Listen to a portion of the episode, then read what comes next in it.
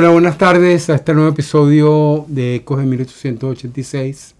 Un momento difícil a nivel mundial, sobre todo en Medio Oriente, por la guerra y la invasión a Gaza y el ataque el 7 de octubre de Hamas a, a los asentamientos israelíes en la frontera.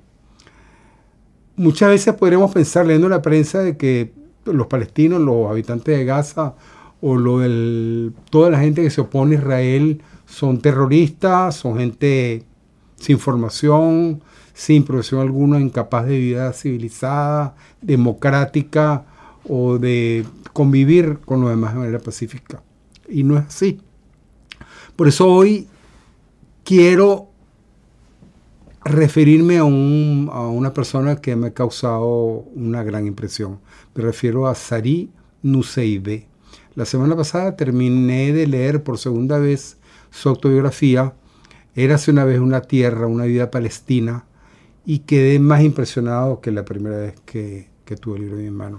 Ahorita inclusive estoy leyéndolo por tercera vez, practicando eh, en otro idioma, una traducción, y realmente es un elemento, una figura que podría ayudarnos a entender lo que pasa, tanto como pudiera hacerlo Rashid Khalidi, otro académico palestino estudioso de la problemática en, en, el Oriente Medio, en Tierra Santa. Sari Nusayba nació en Damasco, Siria, en 1949. Viene una familia muy extensa, con una presencia prolongada en la ciudad de Jerusalén, 1300 años exactamente. Y él dice, borrando de sus orígenes, que él proviene de una larga tradición y familia de ladrones, desde, desde el siglo VII. Y la realidad es que, más allá del humor, es que ejercieron altos cargos. Uno de ellos, uno de sus tatarabuelos, llegó a ser alto juez musulmán, el primer alto juez musulmán de Jerusalén en el año 638. Y por tradición su familia guardaba la llave del Santo Sepulcro hasta la llegada del Imperio Otomano. Su padre fue un diplomático, un estadista, peleó en la guerra del 48 contra los judíos que intentaban establecer el Estado de Israel y perdió una pierna, luego se fue al Cairo, regresó y vivió en, Jerusalén, a 100 metros de, donde, de la tierra de nadie, donde vivía, del otro lado de la cual vivía Amos Oz, el gran escritor israelí que falleció hace relativamente poco y que era amigo suyo su novela, ojalá algún día podamos comentarle a algún invitado, Relatos de Amor Oscuridad, unos libros más hermosos, difíciles y que mejor escrito que yo he leído en mi vida. Está escrito en hebreo, pero se consiguen traducciones a, muchísimos idiomas. Sarin Nusseib era su amigo, pero vivía al lado árabe, la tierra de nadie, la tierra que, que separaba antes de la guerra de los seis días, antes de 1900 67 el lado judío del lado jordano. Ellos vivían, tenían una casa del lado árabe, por supuesto. Al crecer en 1967 lo enviaron a estudiar a Inglaterra, donde estudió filosofía en Oxford.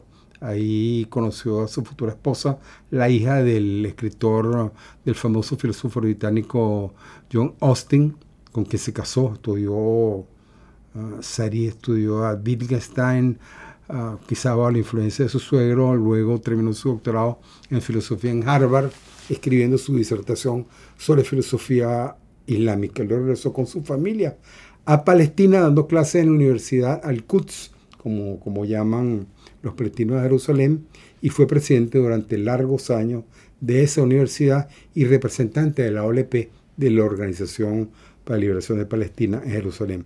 Y autor, como le decía al comienzo, de uno de los libros más hermosos y reveladores de la tragedia del pueblo palestino. No es un relato académico, no es un estudio sociológico y político, son las memorias de un hombre sensible, educado, tolerante e inteligente, al cual admiro muchísimo. No tengo una foto de la quien en esta pequeña oficina de donde transmitimos, porque no le he conseguido o no me he propuesto encontrarla. ¿Por qué hablar de Sarin Nusseibeh, de un escritor, de un dirigente palestino. Para que ustedes tengan una idea, hace poco se le ha publicado un libro, Dios salva la razón, donde escribe Benedicto XVI. el, Papa, Joe Ratzinger, en describe el sacerdote Javier Prade, Gustavo Bueno, y allí Serino Seibe tiene un artículo sobre la, la, la, relación entre la razón y la teología. Y es importante hacerlo porque como lo bien lo ha dicho Harari también, ese otro, Yuval Harari, ese otro ensayista y pensador israelí, lo que jamás intentó fue interrumpir el diálogo de paz entre Arabia Saudita e Israel, entre los países árabes moderados e Israel. Y poner sobre el tapete de nuevo a nivel mundial el tema palestino. No será posible lograr una paz duradera hasta tanto se resuelva de manera adecuada, sensata, este dilema y esta, la, la necesidad de los palestinos de tener un país y de tener poder y autonomía política. El odio que, se, que desencadenaron con su horrible y cruel matanza del 7 de octubre provocó, jamás provocó con ese hecho el, la invasión israelí. Poco, poco sin embargo, la represalia israelí lleva 15.000 palestinos y por lo menos la tercera parte de ellos o más son mujeres y niños. Lo que, lo que logró jamás fue radicalizar la opinión pública árabe y, crear ahora sí miles y miles de simpatizantes. Si es la más tenía poca aceptación, según las últimas encuestas, ante el 6 de octubre, ahora tiene un poquitico más. Ahora, ¿qué ha hecho Israel bombardeando sistemáticamente a, la población civil de Gaza? Eso es, hay que analizarlo bien. Henry Kissinger, cuando era asesor nacional de, de, los Estados Unidos, Kissinger falleció la semana pasada con 100 años de edad, el arquitecto más importante de, la Guerra Fría, de toda la, la, estrategia occidental en la Guerra Fría, en su enfrentamiento con la Unión Soviética, autorizó el bombardero secreto de Camboya durante la Guerra de Vietnam. Y arrojaron, los Estados Unidos arrojaron más de 500.000 toneladas de armamento sobre Camboya, causando la muerte de 150.000 personas. Ahora, eso derrotó al gobierno comunista, eso impidió la radicalización de Camboya, al contrario, esos bombarderos fueron el detonante para que llegara al poder Pol Pot, el Khmer Rouge, que mataron y asesinaron luego a dos millones de personas, supuestamente enemigos del régimen que habían apoyado a Occidente en la guerra. Ahora,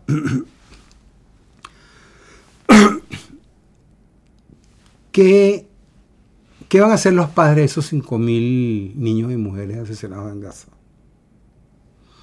O a consecuencia de las bombas israelíes. ¿O qué van a hacer los padres de los niños, de los 1.200 civiles judíos asesinados por Hamas el 7 de octubre? O sea, tenemos que colocarnos en, en sus zapatos.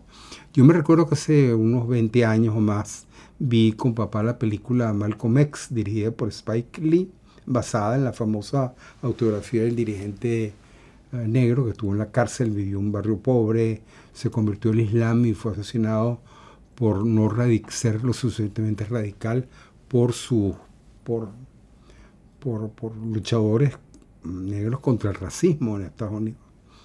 Papá cuando terminó de ver la, la película me comentó, y papá era una persona muy blanca, con familias de ojos claros clase media acomodada, nunca había vivido en un barrio, no conocía, no conoció jamás lo que fue vivir en, en Harlem o en esos barrios atroces de donde tenía sometido el racismo la población negra. Y, y él me dijo con un acto de coraje, ¿qué hubieras hecho tú si hubieras nació en, la, en ese sitio de los Estados Unidos, hubieras tenido las mismas vivencias de Malcolm X. Yo te lo puedo decir. Yo hubiera sido como Malcolm X, me hubiera notado entre sus seguidores, entre sus partidarios. Eso es, es una, es una, es una, es una, respuesta lógica. ¿Qué harías tú si estuvieses en, Gaza y hubieras matado miles de tus vecinos y tu familia? ¿Qué pensarías tú del futuro?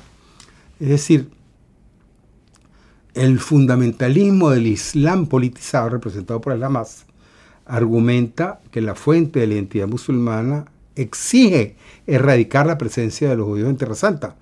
Pero exactamente el inverso, el fundamentalismo judío político y religioso en Israel pide, tiene una visión de la tierra pura, de una tierra pura, libre de musulmanes.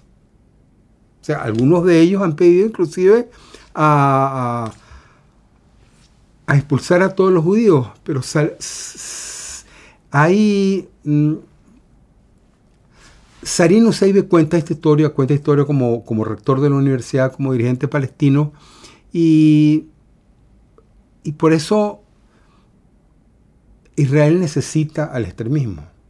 Por eso financió la Hamas para dividir y debilitar a la autoridad palestina en los territorios ocupados en la franja occidental del río Jordán, porque necesitaba radicales, extremistas, terroristas, que colocaran bombas, que se suicidaran matando gente, para no tener que negociar la realidad de los dos estados, tal como se llegaron a, se intentaron negociar a finales de los años 90 del siglo pasado. En los últimos 20 años, como dice Rashid Khalidi, no, no se han no han, no han ocurrido conversaciones serias para, para, lograr la independencia palestina. Hoy en día ah, la independencia, un territorio, un Estado palestino es absolutamente inviable sin, empezando que no tienen acceso a la ciudad de Jerusalén. Y para un musulmán, para un palestino, que no tenga acceso a la ciudad de Jerusalén, a la mezquita, es como, es, un, es, un, acto de una violencia tal, tan simbólica como cuando Robespierre mató y decapitó a Luis XVI en la Revolución Francesa. Es, el fin, es la, la, la muerte de la idea de la nación palestina. Por eso la derecha israelí necesita radicales y no moderados del lado palestino. Por eso Sarin Nusseibeh, que era y sigue siendo considerado un moderado entre los moderados de la dirigencia palestina, llegó a ser considerado el número uno del Mossad, vigilado, perseguido y encarcelado.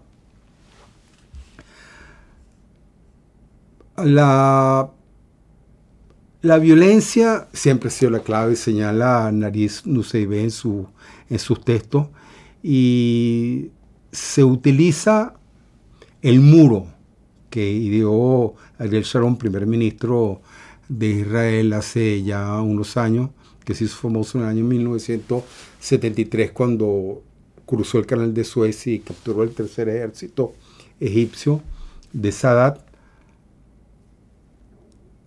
la violencia, el muro es un acto de violencia extrema que impide a los palestinos ir a Jerusalén, entre otras cosas. La violencia es,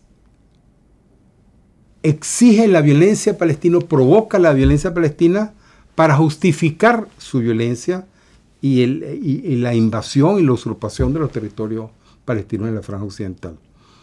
Y lo que se busca esencialmente es lo que, algunos, algún político llamó el politicidio, es decir, el asesinar, el acabar, el, destruir la identidad política palestina.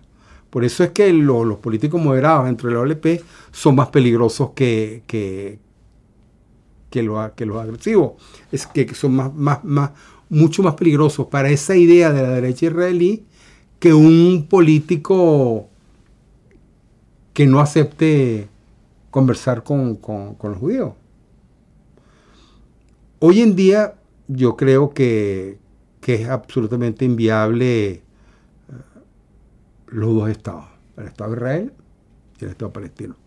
Porque el Estado palestino ha sido, el 60% está en manos del territorio, de los territorios ocupados en la franja occidental, están siendo ocupados por asentamientos violentos, radicales, habitados por fundamentalistas, y los pueblos palestinos son como islas incomunicadas entre sí. Si hay, dos, estados y los asentamientos no desaparecen, no se revierten, Palestina serían como ciudades cárceles comunicadas entre sí por autopistas controladas por militares israelíes.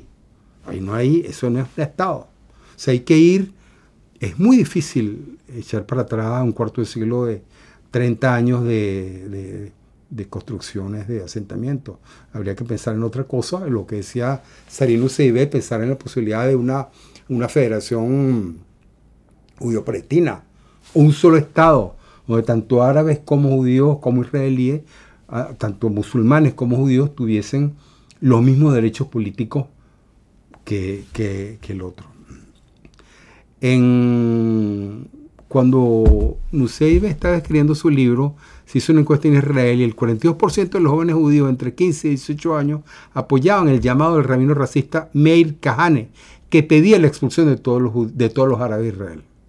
Hoy en día, Itamar Ben Gavir, uno de los discípulos más aventajados del rabino Makane, forma parte del gobierno de Netanyahu y ostenta el cargo de ministro de Seguridad Nacional, como líder del partido de extrema derecha Osma Yehudi. Ben Gavir tenía en su oficina, hasta que la prensa le cayó encima, una foto del terrorista israelí norteamericano Baruch Goldstein, que asesinó a 29 musulmanes e hirió a 125 en Hebrón en 1994. O sea, yo no quiero ni pensar qué diría una encuesta hoy en día sobre el llamado a la reconciliación entre árabes y judíos en los jóvenes judíos israelíes.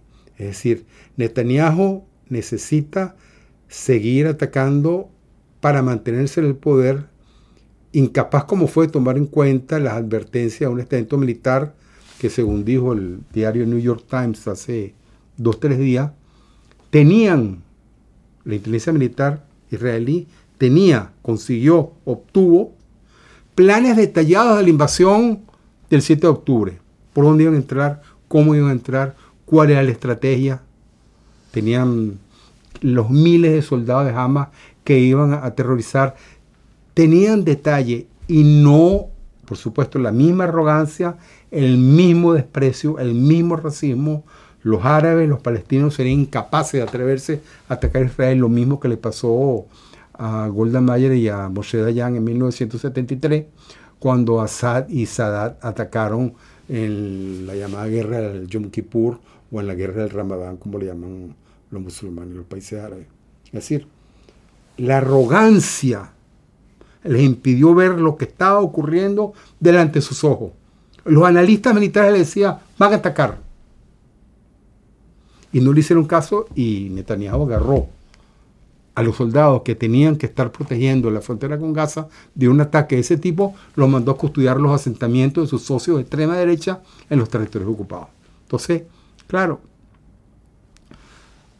¿Qué viene ahorita? Viene el, cese de la guerra. Netanyahu va a querer prolongar la guerra para no dejar el poder, pero la tormenta política israelí que va a acabar con el gobierno de Netanyahu ocurrirá antes probablemente del cese del fuego y le abrirá las puertas, en el mejor de los casos, a dirigentes dispuestos a, discutir seriamente con la dirigencia palestina una estrategia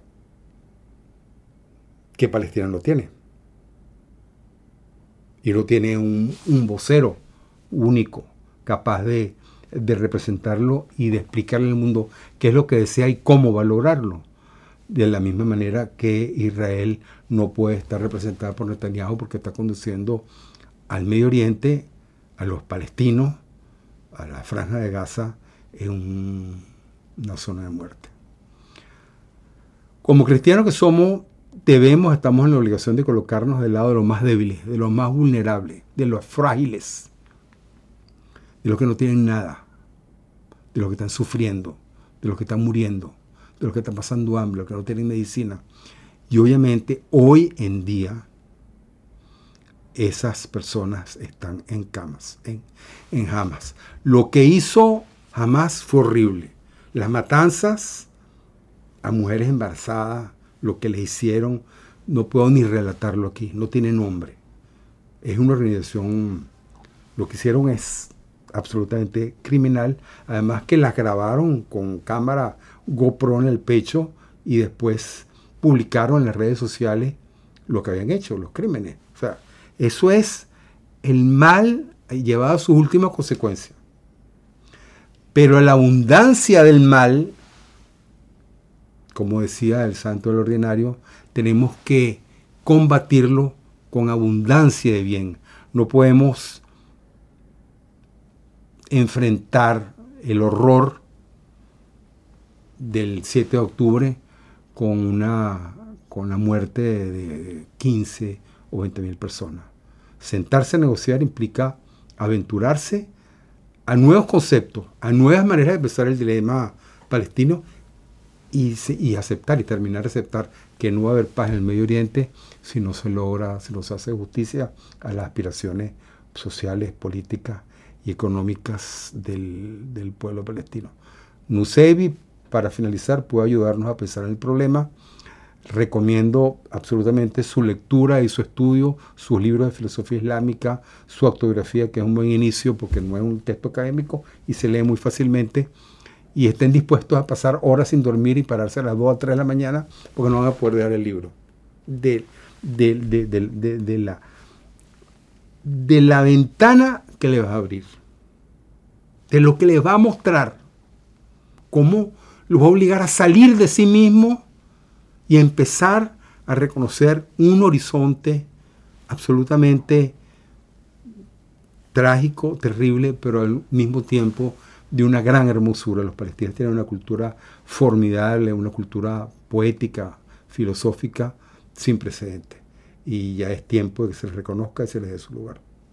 Espero que, que les haya gustado el programa. Si tienen alguna duda, alguna recomendación, si están en contra, por supuesto, escríbanlo. Y, y por supuesto, lo que siempre hacemos, si les gustó el programa,